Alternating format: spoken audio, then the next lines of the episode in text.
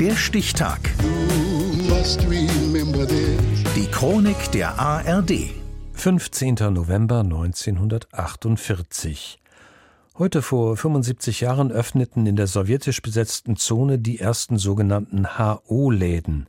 Einzelhandelsgeschäfte, Warenhäuser und Gaststätten, in denen zu höheren Preisen Mangelwaren verkauft wurden, um den Schwarzmarkt zu bekämpfen und Kaufkraft abzuschöpfen. Jens Otto.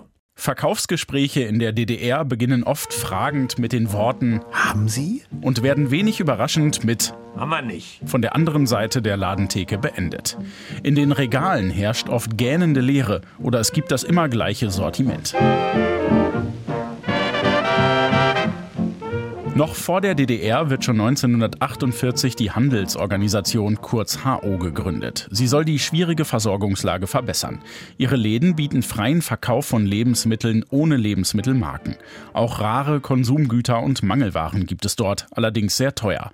So läuft es in der sozialistischen Planwirtschaft, erklärt Historiker Stefan Wolle. Die Ideologie bestand darin, dass bestimmte Warengruppen, die als Grundbedürfnisse bezeichnet waren, die waren sehr billig und extrem gestützt und alles, was dann als Luxus empfunden wurde, wurde zu überhöhten Preisen angeboten.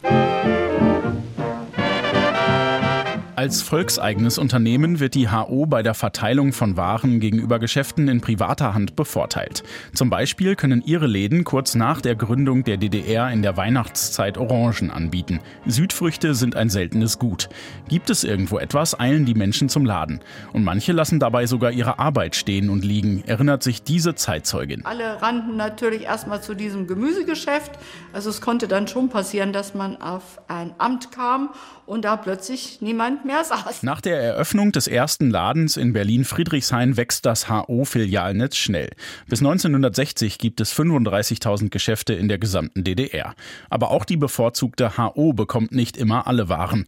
Die Lücken in den Regalen bleiben. In sechs Städten unserer Republik führen Einkaufswege ins Warenhauszentrum.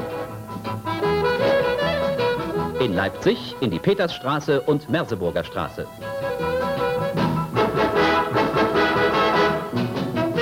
In Berlin zum Alex. Ab Ende der 1960er Jahre setzt die HO auf ihre neuen Zentrum-Warenhäuser, sozialistische Tempel des Shoppings.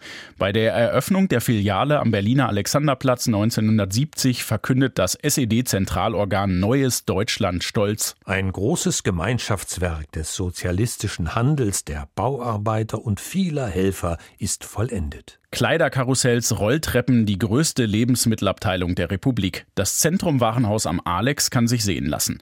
DDR-Forscherin Anna Kaminski, heute Direktorin der Bundesstiftung zur Aufarbeitung der SED-Diktatur, hat dort früher selbst eingekauft. Das hatte ein besseres Angebot als viele andere Kaufhäuser in der DDR, weil man natürlich auch wusste, da kommen Touristen hin aber weil man natürlich auch in der Hauptstadt ein Vorzeigekaufhaus haben wollte und das war auch in der DDR bekannt. Ein Beispiel für das überlegene Sortiment. Es gab auch Knäckebrot, aber es gab eben auch eine Sorte, die hieß Filinchen. Das war so ein leichtes Brot, was aber viel besser schmeckte als Knäckebrot. Das gab es ganz selten.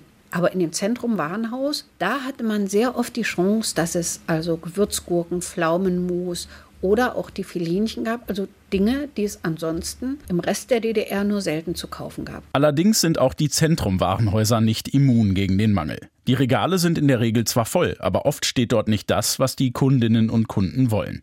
Nach der Wiedervereinigung verkauft die Treuhand die Warenhäuser an die westdeutsche Konkurrenz. Die HO wird aufgelöst. Ihr erstes Geschäft eröffnete sie heute vor 75 Jahren. Der Stichtag. Die Chronik von ARD und Deutschlandfunk Kultur. Produziert von Radio Bremen.